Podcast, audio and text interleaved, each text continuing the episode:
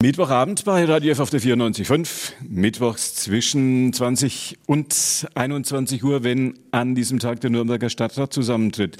Dann treffen sich hier im Nürnberger Funkhaus Nürnbergs führende Kommunalpolitiker, um mit uns die großen kommunalpolitischen Themen zu diskutieren oder auch so ein bisschen das, was äh, in den Fluren und Hinterzimmern beraten wird. So ist das auch heute. Günter Moosberger wünscht Ihnen einen gemütlichen, können wir ja tatsächlich sagen, einen gemütlichen Winterabend zu Hause. Gute Fahrt, wenn Sie sich hier so ganz vorsichtig durch den Schnee quälen oder durch den Restschnee, der da so jetzt heute im Laufe des Tages zusammengekommen ist. Geschafft haben es meine Gäste, heute Abend hier ins Nürnberger Funkhaus zu kommen.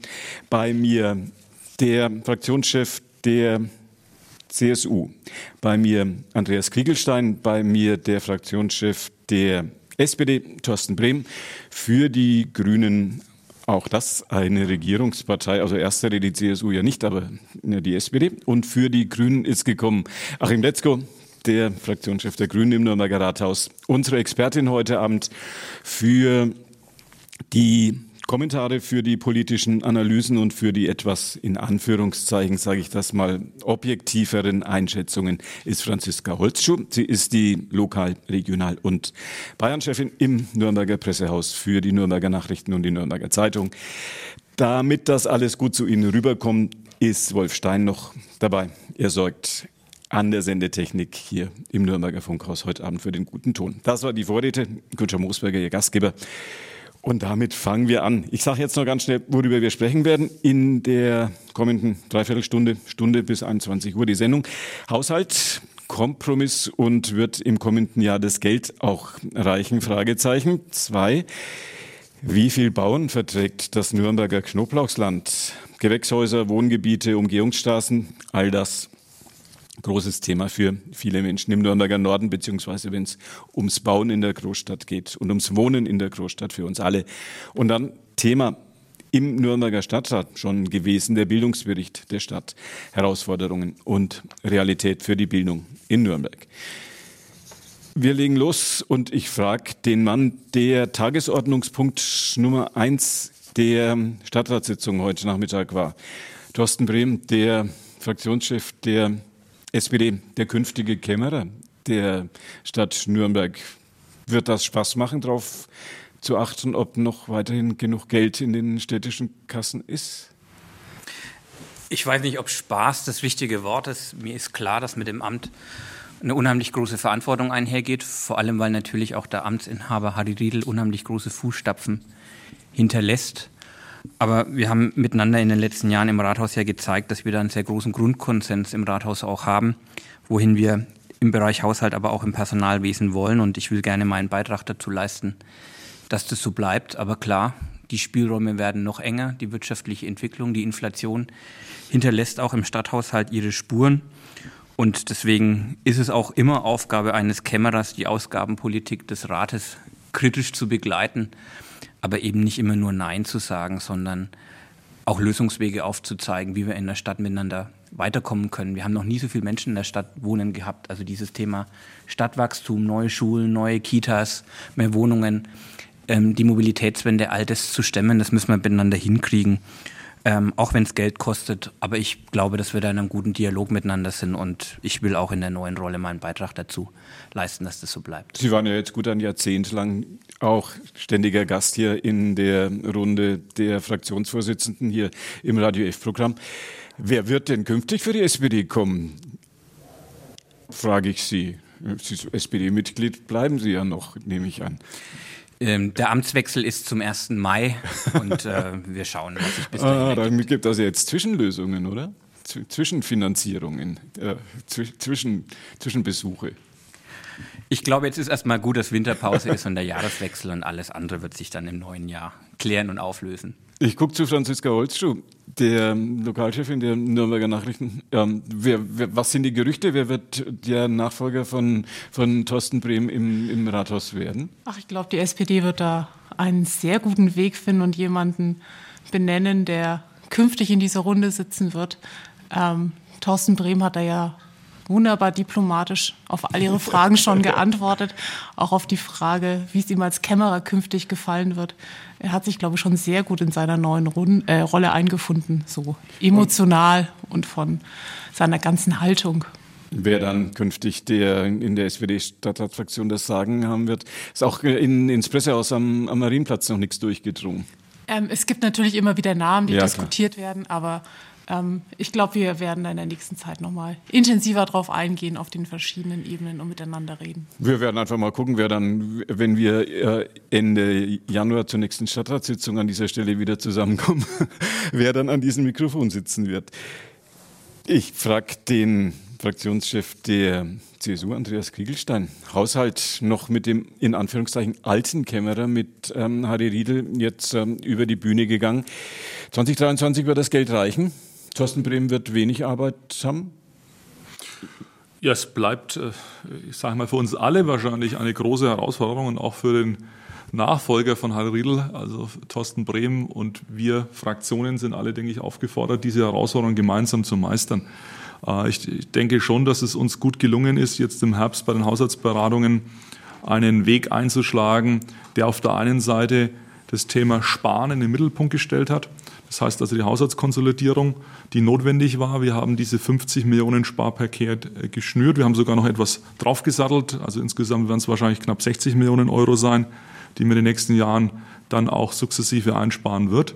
Aber wir werden auch an den Zukunftsthemen weiterarbeiten. Und äh, da ist es uns auch als CSU-Fraktion wichtig gewesen, dass wir im Bereich Bildung investieren, dass wir aber auch bei der Infrastruktur äh, die notwendigen Maßnahmen jetzt umsetzen können. Ich denke jetzt mal aktuell an die Hafenbrücken, die ja gebaut werden.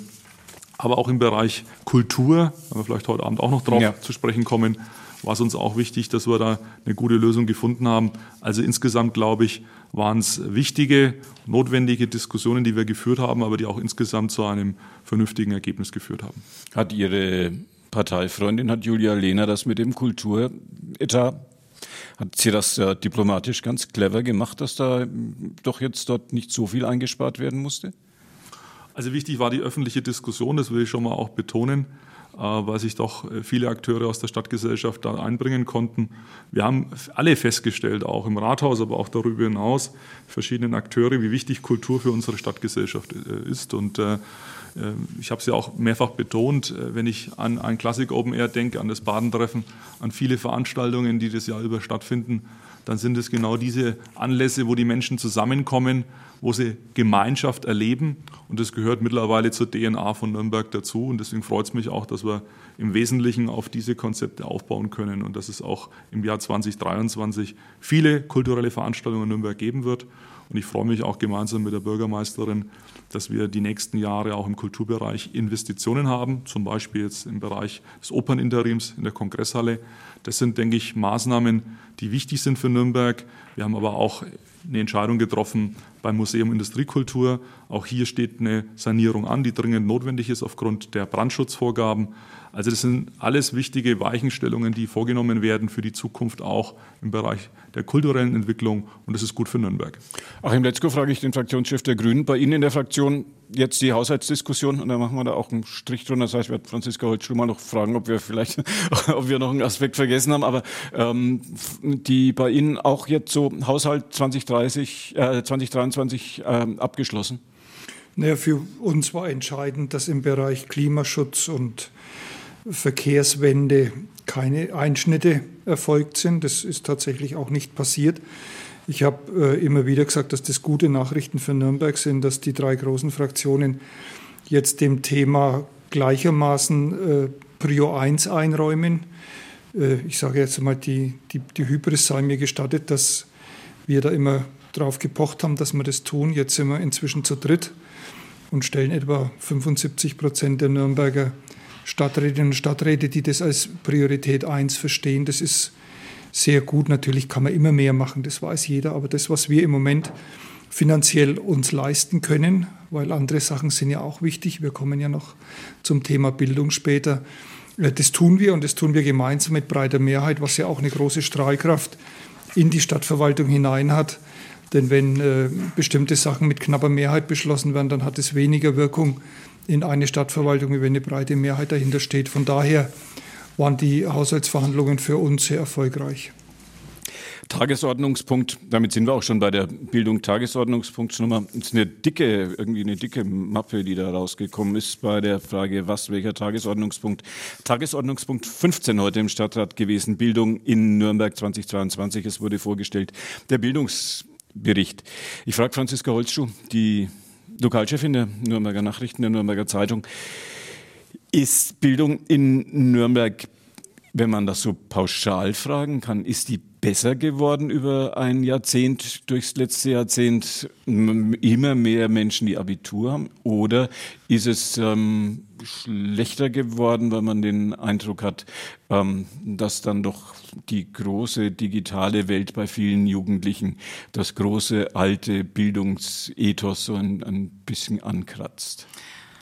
Jetzt habe ich extra ein bisschen länger. Was ich, ist besser, extra, was ist schlechter? Ich glaube, das ist in dem Fall eine absolute äh, Frage der Perspektive. Da werden viele Menschen sagen, äh, wie wichtig ist es, dass wir ins Digitale gehen und äh, dass es dann immer noch viele Defizite gibt und wir da noch viel, viel weiter reingehen müssten und dass es gerade die neue Herausforderung von Bildung ist, in dem Bereich ähm, voranzugehen.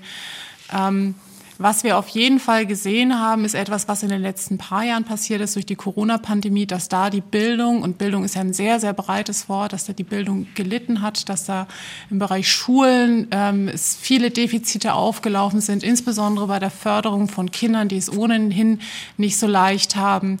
Ähm, wir sehen, dass im, im Bereich kulturelle Bildung sehr viel zu kurz gekommen ist in den letzten Jahren. Ich meine, das betrifft uns ja alle. Wir konnten an vielen schönen Sachen einfach nicht teilnehmen in den letzten Jahren. Ähm, wir sehen, dass es bei Kindern ähm, vermehrt zu psychischen Problemen auch gekommen ist, auch durch die eine Vereinsamung in der Corona-Pandemie. Und das sind alles Defizite, die aufgeholt werden müssen. Also ich würde in dem Punkt äh, bei Bildung besser, schlechter gar nicht auf das Abitur abzielen, sondern ich würde wirklich ähm, da in den Fokus das nehmen, was in den letzten zwei, drei Jahren oder während der Corona-Pandemie passiert ist oder beziehungsweise unterlassen worden ist. Bei Ihnen im Blatt Nürnberger Nachrichten, Nürnberger Zeitung wird die Sozialreferentin, wird Elisabeth Ries zitiert, mit dem Satz, die Teilhabe an Bildung ist durch Corona massiv gefährdet worden. Dieses Massiv, frage ich Andreas Kriegelstein von der CSU, dieses Massiv sieht in der Realität wie aus, wenn man das kurz skizzieren kann? Ja, wir hatten natürlich durch Corona jetzt eine Ausnahmesituation. Äh, für viele Eltern, für die Kinder, Jugendlichen wir wissen alle, dass während der Pandemie ähm, der, der Schulbetrieb letztendlich in einer außerordentlichen Situation stattfinden musste. Stichwort Homeschooling, aber auch ähm, ja, Veränderungen im, im Schulalltag haben dazu geführt, dass also die Herausforderungen durch Corona natürlich größer geworden sind. Und äh, dadurch äh, entsteht jetzt ein Nachholbedarf oder nennen wir es positiv Aufholbedarf, der jetzt auch in den Schulen in den nächsten Jahren auch noch äh, ja, umgesetzt werden muss. Das heißt, wir müssen versuchen, die Kinder und Jugendlichen zu erreichen mit unseren Programmen.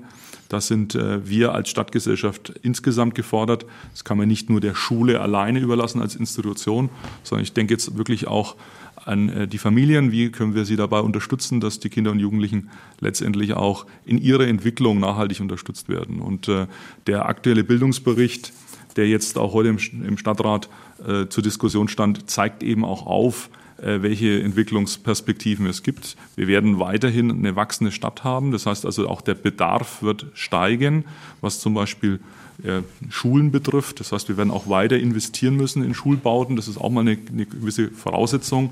Da geht es aber jetzt nicht nur um das Gebäude an sich, sondern natürlich auch um die Infrastruktur. Es geht um das Thema Digitalisierung, was uns ganz wichtig ist. Also auch das wird ein Aspekt sein. Es wird wahrscheinlich im Klassenzimmer der Zukunft keine grünen Tafeln mehr geben, sondern man wird da auch mit moderner Technik arbeiten.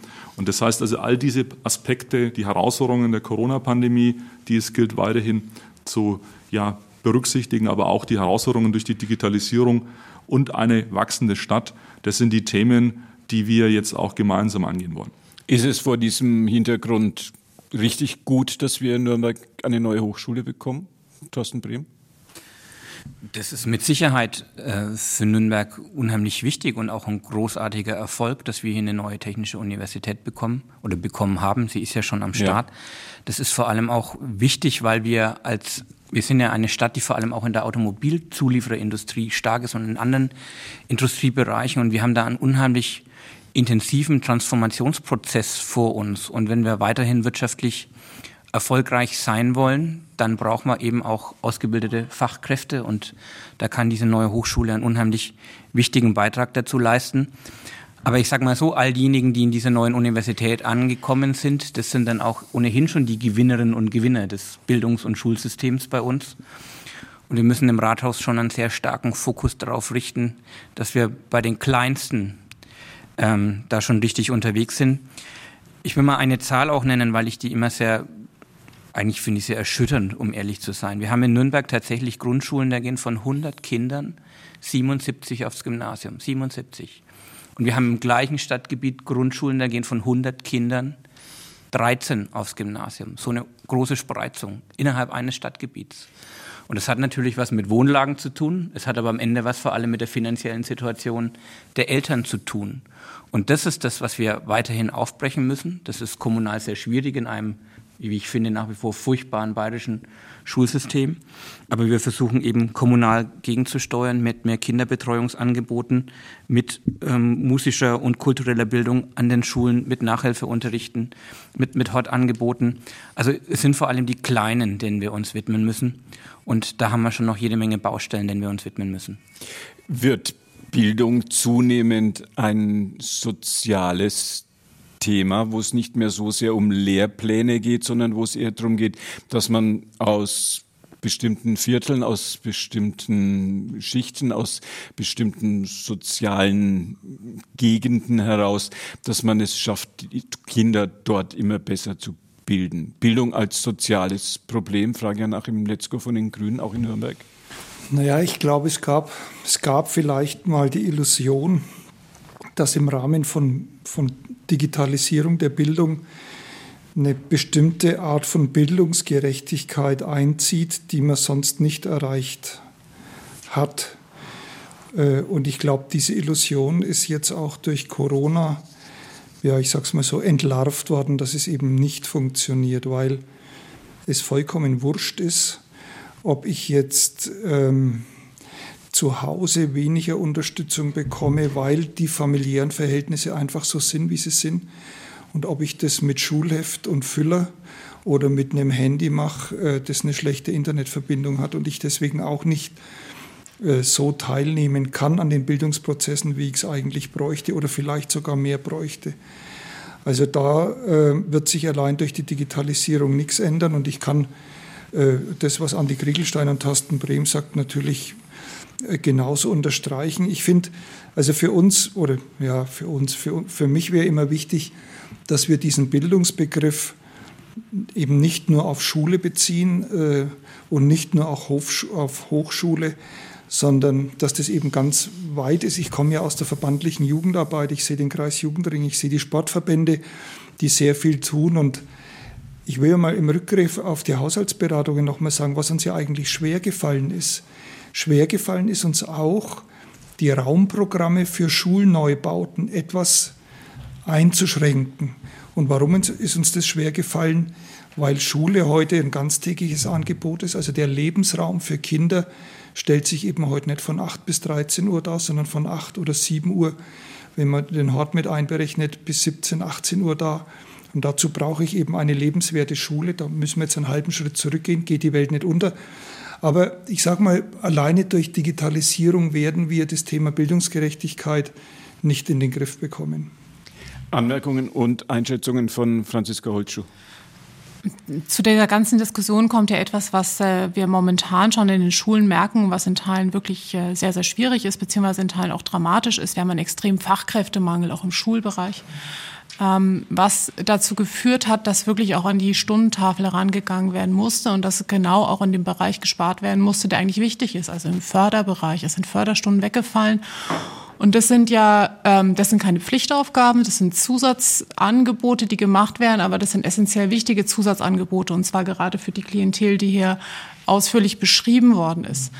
Ähm, und da ist es schön, wenn es äh, wunderbar ausgestattete Schulen gibt, die äh, die Kinder in ihrer Lebenswirklichkeit abholen und ihnen einen höchst angenehmen Schulalltag äh, ermöglichen, was total wichtig ist. Das bitte nicht falsch verstehen. Aber wenn es kein gut ausgebildetes Personal gibt in ausreichender Stärke, dann nützen die schönsten Schulbauten auch eben nichts. Und wir sehen ja auch jetzt, die mobile Reserve ist im Prinzip keine mobile Reserve mehr, sondern ist längst eingesetzt äh, in den diversen Schulen und da ist extrem viel auf Kante genäht. Ähm, und da muss man meines Erachtens nach sehr, sehr schnell ran, um ähm, ja, dieses Klientel, über das wir vorhin gesprochen haben, eben abzuholen. Mir ist klar, dass es keine Lösung gibt von heute auf morgen, denn Personal muss erstmal gefunden werden und muss ausgebaut werden. Aber das ist ein ganz, ganz großes Manko, wenn wir über das Thema Bildung sprechen. Wird es künftig in den Schulen, frage ich den künftigen Stadtkämmerer der Stadt Nürnberg, frage ich Thorsten Brehm, wird es vielleicht nötig sein, um diesen sozialen Aspekt der Bildung, der ja doch eine sehr große Rolle spielt, wie die Diskussion jetzt ja auch heute Abend im Radio F-Programm zeigt, wird es vielleicht nötig sein, Pädagogen durch Sozialpädagogen an den Schulen zu unterstützen, um wirklich Jugendliche zu erreichen, um Bildung auf ein höheres Niveau auch in diesem Bereich bringen zu können? Ist dafür Geld da? Ja, die, die Leuchtturmschulen, die wir in Nürnberg haben, da arbeiten wir ja schon sehr stark mit der Jugendsozialarbeit an Schulen und versuchen diesen Lebensraum Schule, der den Achim Letzko auch gerade beschrieben hat, ja auch mit dem ganzen Stadtteil zu vernetzen, zum Beispiel auch mit den Sportvereinen und mit den musischen Angeboten, die es in so einem Stadtteil gibt. Und äh, ja, da müsste man eigentlich dringend mehr machen. Ähm, aber das ist auch keine alleinige kommunale Aufgabe. Da ist vor allem auch der Freistaat Bayern ähm, gefragt. Und ich würde mir natürlich wünschen, dass wir so eine Schule wie die Michael-Ende-Schule in Leonhard-Schwanau nicht nur im einem Stadtteil in Nürnberg hätten, sondern an ganz vielen Ecken. Jedenfalls geben die Zahlen, die ich vorhin schon beschrieben habe, ähm, das ja auch her. Und es wäre natürlich wünschenswert, dass sich da in den nächsten Jahren ähm, dringend mehr bewegt. Denn klar ist auch, wenn mal so ein Kind oder ein Jugendlicher falsch abgebogen ist, keinen Abschluss hat oder keine Berufsausbildung macht und irgendwo in dem System hängt, dann mal in der Grundsicherung landet, dann kostet uns das als Staat deutlich mehr Geld, als wenn wir jetzt die Finanzen in die Hand nehmen, um möglichst früh auch in die Zukunft unserer Kinder zu investieren. Ähm, aber wie gesagt, das sehe ich jetzt nicht als vorderste kommunale Aufgabe, sondern da muss vor allem auch der Freistaat Bayern ran. Der Mann, der in unserer Franziska Eine kleine Anmerkung dazu, wobei es ja auch durchaus eine kommunale Aufgabe ist, weil in Nürnberg haben wir ja die städtischen Schulen. Also von da kann man in dem Fall das nicht nur auf den Freistaat abwälzen. Ich weiß, dass es Nürnberg immer ein Thema ist, das die Stadt besonders drückt, weil es ja auch ein großer Kostenpunkt ist. Aber die Stadt ist durchaus da auch gefragt. Zweifelsohne gefragt. Äh, aber wir haben auch bei den zurückliegenden Haushaltsberatungen jetzt wieder vor Augen geführt bekommen, dass äh, dieses Nürnberger Schulwesen eines ist, das den Stadthaushalt unheimlich belastet. Ich glaube, das waren rund 60 Millionen Euro im Jahr, ähm, die das ausmacht. Also wir hätten vergleichsweise wenig finanzielle Sorgen im Rathaus. Ähm, wenn wir das nicht hätten, das ist eine Nürnberger Spezialität, die nicht viele andere Städte in Bayern haben. Und wenn wir da einfach eine ordentliche Kostenerstattung vom Freistaat Bayern bekommen würden, könnten wir einen deutlichen Satz nach vorne machen. Aber da bewegt sich leider nichts. Der Mann, der in unserer Runde, gehe ich mal davon aus, den besten Draht nach München zur Regierungspartei, zur CSU hat, ist der CSU-Fraktionsvorsitzende im Nürnberger Stadtrat, ist Andreas Kriegelstein. Sie haben bestimmt schon mal ein bisschen gehört, wie man in der Kulturpolitik des Landes, in der Schulpolitik des Landes diese Dinge sieht. Kommt, kommen da Impulse aus München? Also ich glaube, grundsätzlich muss man sehen, dass wir, wenn wir uns finanzielle, wenn wir uns mit finanziellen Fragen beschäftigen, dass wir den Haushalt natürlich schon als Ganzes betrachten müssen. Und ich glaube, dass da die Stadt Nürnberg in den letzten Jahren äh, wirklich auch in, in großzügiger Art und Weise eine Unterstützung vom Freistaat bekommen hat. Äh, das darf man jetzt nicht nur auf einzelne Projekte immer herunterbrechen. Wenn ich äh, mir die Bertolt Brecht Schule anschaue, die wir heuer eröffnet haben, dann ist diese Schule in der Form auch letztendlich nur möglich geworden, wie viele andere Schulbauten auch, weil wir letztendlich die finanziellen Rahmenbedingungen haben, die der Freistaat uns auch letztendlich zur Verfügung stellt. Und viele Großprojekte in Nürnberg werden eben maßgeblich durch den Freistaat auch äh, finanziert und die Zuschüsse sind sehr hoch. Jetzt auch zuletzt bei dem Thema Operninterim können wir uns insgesamt auf knapp 75 Prozent Zuschüsse aus Berlin und München auch freuen. Und äh, das heißt also, ich glaube, dass da schon äh, die Bereitschaft da ist, uns zu unterstützen. Was mir aber wichtig ist bei diesem Thema, dass wir Bildung wirklich ganzheitlich betrachten und natürlich auch die Herausforderungen sehen, vor denen wir stehen. Wir haben jetzt allein in diesem Jahr wieder ein starkes Bevölkerungswachstum. Es liegt auch an den Menschen, die aus der Ukraine geflüchtet sind, die nach Nürnberg kommen. Alleine 1300 Schülerinnen und Schüler sind aktuell in Nürnberg, die wir auch im Schulbetrieb mit integrieren wollen, die in unserer Schulfamilie jetzt auch angekommen sind. Auch da geht es darum, Lösungen zu finden. Und deswegen danke ich auch allen, die dazu beitragen, dass der Schulalltag möglich wird. Das sind die Lehrerinnen und Lehrer, das sind die Sozialpädagoginnen und Pädagogen, aber auch natürlich die Familien, die das alles auch mit ermöglichen. Das heißt, die Schulfamilie trägt jetzt schon eine große Verantwortung und äh, wir können als Politik nur unseren Teil dazu beitragen, dass wir die Rahmenbedingungen weiterhin verbessern und ausbauen. Dazu ist auch Geld notwendig, auch Geld vom Freistaat, aber ich bin, guter, bin da guter Dinge, dass uns das auch gemeinsam in den nächsten Jahren gelingen wird, die Finanzierungssituation zu verbessern dicke Broschüre der Bildungsbericht, der heute im Stadtrat vorgelegt worden ist, wenn es unsere Hörer, wenn es unsere Hörerinnen interessiert. Kann man, wenn man ein bisschen auf der Seite der Stadt Nürnberg rumklickt, kann man sich den im Detail angucken. Sehr viele, sehr interessante Aspekte. Ich stelle es noch an, bevor wir über das Bauen jetzt gleich Bauen, Bauen im Knoblauchsland noch ein bisschen reden werden, ähm, noch so die große Frage, die sich viele Radio-Fördererinnen, viele Radio-Förder jeden Tag aufs Neue stellen. Warum fehlen in Nürnberg an allen Ecken und Enden Jobs? Es gibt 542.500 Nürnbergerinnen und Nürnberger, so viel wie noch nie zuvor. Und es gibt so viel wie noch nie zuvor Cafés, Supermärkte, Handwerksbetriebe, wo man, wenn man dran vorbeigeht, wo steht Kollege gesucht, Mitarbeiter gesucht, Fachkräfte gesucht, Aushilfen gesucht. Äh, warum ist das so? Ich, ich, weiß gar nicht, wo ich, wo ich anfangen soll. ich frage mal, äh, fangen wir mal bei der größten Fraktion im Nürnberger Rathaus an. Andreas Kriegelstein ist dort der Fraktionsvorsitzende von der CSU. Ich glaube, das ist sehr unabhängig oder, oder ist sehr stark abhängig, so muss ich sagen, von den einzelnen Branchen. Wenn wir uns die Gastronomie anschauen, dann ist das natürlich eine Branche, die in den letzten zwei Jahren Corona-bedingt auch äh, ja, starke ähm, Einschränkungen hatte. Und viele Menschen, die in der Gastronomie gearbeitet haben, im Service gearbeitet haben, auch in der Hotellerie, die haben sich zwischenzeitlich äh, beruflich neu orientiert. Das heißt, hier ist eine Veränderung erfolgt. Das Zweite ist natürlich, dass ähm, das Thema Studium, das haben wir gerade schon auch gehört beim Bildungsbericht, viele äh, junge Leute, die Abitur haben, wollen auch studieren. Das heißt, das Thema Ausbildung ist nicht mehr so attraktiv. Viele Ausbildungsplätze können nicht besetzt werden mit Jugend, Jugendlichen. Das heißt aber auch, dass gerade zum Beispiel im Handwerk natürlich äh, dadurch auch ähm, ja, Stellen frei bleiben und in vielen Berufen halt letztendlich auch der Nachwuchs äh, fehlt. Und ich denke, dass das schon ein, ein demografisches Thema ist, das wir diskutieren müssen, weil die demografische Entwicklung dazu beitragen wird, dass viele Leistungsträgerinnen und Träger in den nächsten Jahren auch in den Ruhestand gehen. Auch bei der Stadtverwaltung ist es so. Äh, das muss man auch ganz klar sagen. Wir haben 12.000 Beschäftigte in Nürnberg. Auch da werden viele Menschen in den nächsten Jahren in den Ruhestand gehen. Und deswegen ist es auch unsere Aufgabe in der Kommunalpolitik, äh, auch Anreize zu schaffen, dass Menschen ihre Ausbildung bei der Stadt Nürnberg machen, dass Menschen sich zum Beispiel auch für die Stadt als ähm, Arbeitgeber interessieren. Und das ist ein Baustein, den wir tun können. Aber insgesamt ist natürlich die Wirtschaft aufgefordert, äh, die IHK, die Handwerkskammer, auch dafür äh, zu sorgen, dass möglichst viele ja, Berufsbilder so attraktiv wie möglich gemacht werden. Da geht es um das Thema Transformation, da geht es um das Thema Digitalisierung. Das ist eine gesellschaftliche Herausforderung, vor der wir stehen. Ähm, die können wir aber auch nur gemeinsam angehen und lösen. Gibt es noch einen Aspekt, den Andreas Kriegelstein jetzt so äh, links liegen hat lassen? Achim Letzko?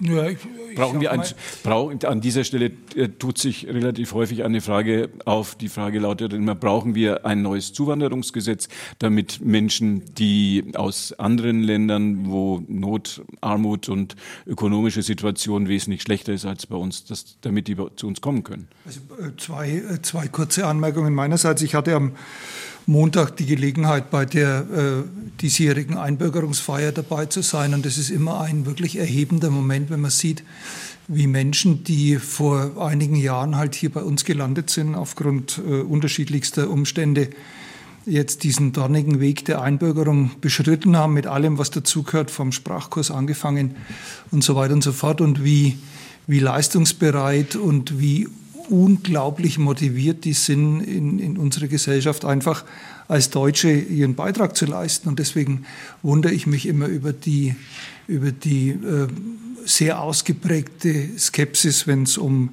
ein geordnetes Zuwanderungsrecht geht. Ich will da jetzt gar nicht tiefer einsteigen. Das ist das eine, also das brauchen wir sicher und das brauchen wir auch in einem ganz anderen Maß. Und das Zweite ist, wenn ich richtig weiß, sind etwa 20 bis 25 Prozent der Arbeitsverhältnisse in Nürnberg im Niedriglohnsektor angesiedelt. Und natürlich suchen die ganz verzweifelt Leute. Und ich verstehe jeden, der sich zehnmal überlegt, ob er da einsteigt. Also auch das gehört vielleicht zur Wahrheit dazu. Frage an äh, Franziska Holtschuh. Werden wir Einwanderung, werden wir Zuwanderung nach Nürnberg künftig auch in diesem Kreis intensiver diskutieren müssen? Ich glaube, wir haben Zuwanderung immer wieder in den diversen Facetten diskutiert. Ähm, es gibt eine, eine, positive Diskussion darum, es gibt eine Diskussion, die eher etwas äh, schwieriger ist, aber ich sehe das wie mein Vorredner. Wir werden da wirklich auch über ähm, verstärkte Zuwanderung reden müssen. Da gibt es in verschiedenen Ländern unterschiedliche Ansätze, die auch sehr gut funktionieren. Ich glaube aber, dass es utopisch ist zu sagen, wir alleine können es mit unserem bisherigen Status quo oder mit unserer Bevölkerung gut schaffen. Also wir sind da auch angewiesen darauf, dass Menschen zu uns kommen und uns da unterstützen. Und all diese Menschen werden Wohnungen brauchen, auch all diejenigen, die schon hier sind, wenn mal Kinder aus dem Haus und zack, schon braucht jemand wieder eine neue Wohnung. Es fehlen nach wie vor Wohnungen in Nürnberg und es sollen im Knoblauchsland so Schnieglingen Richtung Fürth drüber oder so am Wetzendorfer Landgraben über drei bis 4.000 Menschen künftig eine Wohnung finden können. Das ist nicht ganz unumstritten. Ich frage mal Achim Letzko, den Fraktionschef der Grünen. Da war bislang Ackerland, da wurde so wie im Knoblauchsland Gemüse und sowas angebaut, ähm, war vielleicht auch ein bisschen Natur, war das ein oder andere die ein oder andere Grünfläche noch dabei. Gefällt Ihnen das, dass am Wetzendorfer Landgraben künftig Wohnungen entstehen? Ja, ich sage es ganz ehrlich, mir gefällt es gut, weil wir uns auch vor der Illusion ein bisschen verabschieden müssen, dass dieses alte Paradigma Innenentwicklung geht vor Außenentwicklung für die nächsten Jahrzehnte weiterhin so funktioniert. Mein klassisches Beispiel sind immer die Seebalder Höfe, wunderbar. Aber ich kann natürlich von meinem Balkon nahezu zum Balkon des gegenüberliegenden Hauses rübergreifen. Ich Können Sie in den Kühlschrank reingucken? Ich, genau, also das muss man ja auch wollen. Also man muss ja auch verdichtet wohnen wollen. Und wenn wir nicht wollen, dass die Leute, die eben nicht verdichtet wohnen wollen, also wenn wir jetzt die Innenstadt und alles, was dazugehört, immer dichter bebauen, wenn wir, das, wenn wir nicht wollen, dass die dann alle Richtung Gräfenberg oder Lauf oder was weiß ich wohin ziehen um dann jeden früh reinzupendeln, am besten noch mit dem Auto, dann müssen wir auch ganz behutsam, jetzt sage ich einmal, innenstadtnahe Gebiete, also das ist ja so am Vogelherd, das Gebiet, von dem wir jetzt reden, innenstadtnahe Gebiete uns anschauen und uns natürlich scharf fragen, können wir das verantworten, in eine Landschaft, in der jetzt noch kaum Häuser stehen, Häuser reinzubauen. Wir haben uns das sehr, sehr gut angeguckt und äh, kommen auch nach dem Umweltgutachten zu dem Schluss, dass das legitim ist. Denn das ist die einzige Möglichkeit, dass wir eben diesen, ich ziehe jetzt aufs Land, sage ich jetzt mal, und fahre jeden früh in die Stadt rein, verhindern können. Es sind natürlich immer Kompromisse, das ist keine Frage. An dem Punkt ist es uns etwas leichter gefallen, weil wir bei neun Hektar ähm, wunderbaren Naherholungsraum schaffen dort. Äh, also Kulturraum, der im Moment nicht da ist, um den Wetzendorfer Landgraben herum. Also für die Leute, die dort wohnen und auch für die Leute, die am Wochenende, jetzt sage ich immer Richtung Marienberg da raus wollen, ins Knoblauchsland, wird es eine ganz wunderbare Situation sein. Mein Problem ist in der ganzen Debatte, dass äh, natürlich immer wieder Menschen auftauchen mit bestimmten Partikularinteressen, die vor dem Weltbild stehen. Also ich habe ja überhaupt nichts gegen und ich bin ja voll dafür, aber bitte nicht vor meiner Haustür. Und da bin ich dann relativ unentspannt, weil so kommen wir keinen Meter weiter. Frage an Franziska Holzschuh von den Nürnberger Nachrichten. Teilen Sie, teilen Ihre Leser, teilt die öffentliche Meinung in und ums Knoblauchsland diese, viele sagen, durchaus nachvollziehbare Position, die wir jetzt gerade von, von Achim Letzko gehört haben? Da gibt es nicht die Meinung, das wäre wahnsinnig langweilig und das gibt es, glaube ich, bei kaum einem Thema. Ähm, aber natürlich gibt es da diverse Gruppierungen, ähm, die sich gegen die Bebauung aussprechen. Da geht es ja um, um die Wetzen, Wetzenocher Landgraben, da ist die neue Mitte Ton gerade in der Diskussion. Es geht um eine Grundschule, äh, die in dem Bereich ausgebaut werden soll. Es gibt da diverse Punkte, die durchaus sehr, sehr kritisch gesehen werden. Und was das Interessante ist, die Kritiker sind keiner Partei zuzuordnen. Also da sind äh, durchaus Menschen dabei, die sich der Union sehr zugehörig führen, aber auch der Bund Naturschutz ist da sehr, sehr engagiert und äh, spricht sich eben gegen diese Bebauung aus, findet auch viele Argumente, die dagegen sprechen. Ein Thema ist das Kaltluftschneisen, was äh, in die Diskussion gebracht wird. Also inwiefern ist es wichtig, dass die Bereiche nicht bebaut werden, damit die Innenstadt mit kühler Luft in den immer heißer werdenden Sommern versorgt werden kann. Es geht darum, ob da äh, Tiere zu Hause sind, die schützenswert sind, ob die umgesiedelt werden können. Die Knoblauch, äh, Knoblauchkröte ist immer wieder in der Diskussion genauso wie der Kiebitz. Ähm, also von da ist es eine Diskussion, die da sehr, sehr intensiv geführt wird und die unsere Leserinnen und Leser durchaus mhm. umtreibt, ja. Wir haben noch ein paar Minütchen.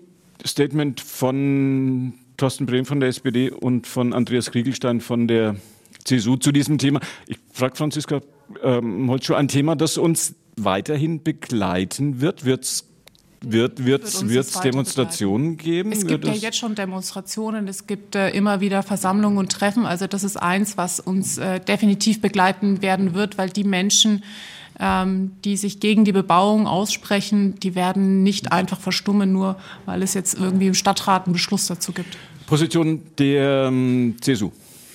Nürnberg wächst. Wir haben jetzt äh, einen Rekordstand, was die Einwohnerzahlen betrifft und wir werden wahrscheinlich auch in den nächsten Jahren neue Rekorde haben.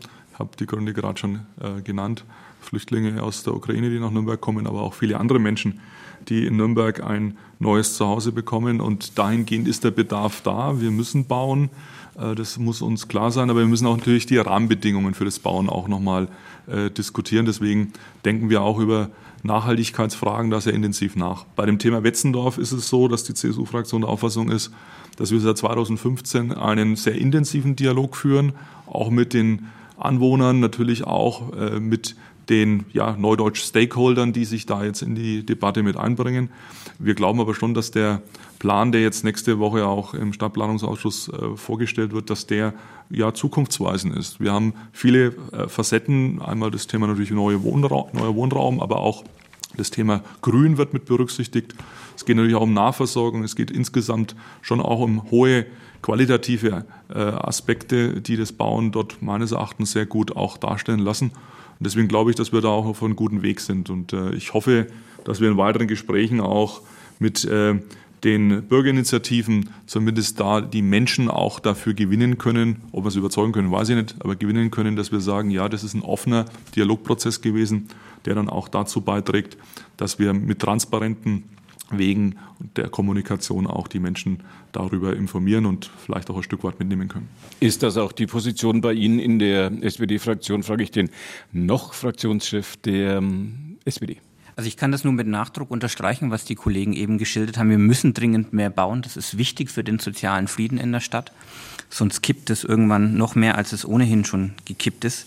Ich will aber bezogen auf Knoblauchsland 1 nochmal in Erinnerung rufen, weil ich vor ein paar Jahren den Debattenimpuls gegeben habe, dass wir über ein Gesamtentwicklungskonzept für das Knoblauchsland reden, dass wir miteinander auch in einem Konsensverfahren besprechen, welche Flächen noch bebaut und entwickelt werden und welche eben nicht, wie wir auch den Gewächshausbau steuern wo noch was entstehen soll und wo bitte auch nicht.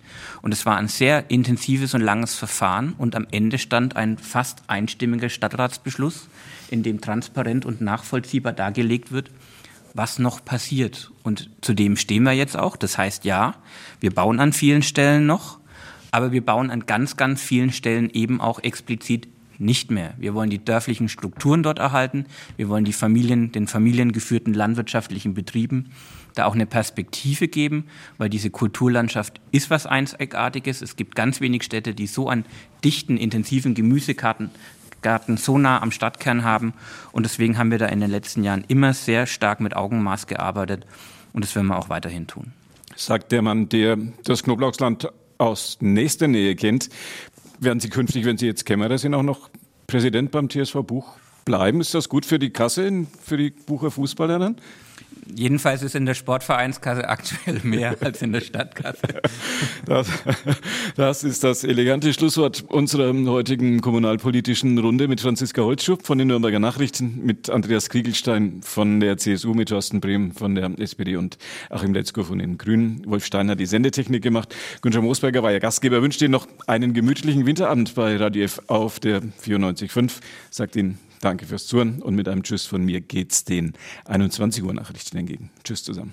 Die heutige Episode wurde präsentiert von Obst Kraus. Ihr wünscht euch leckeres, frisches Obst an eurem Arbeitsplatz? Obst Kraus liefert in Nürnberg, Fürth und Erlangen. Obst-Kraus.de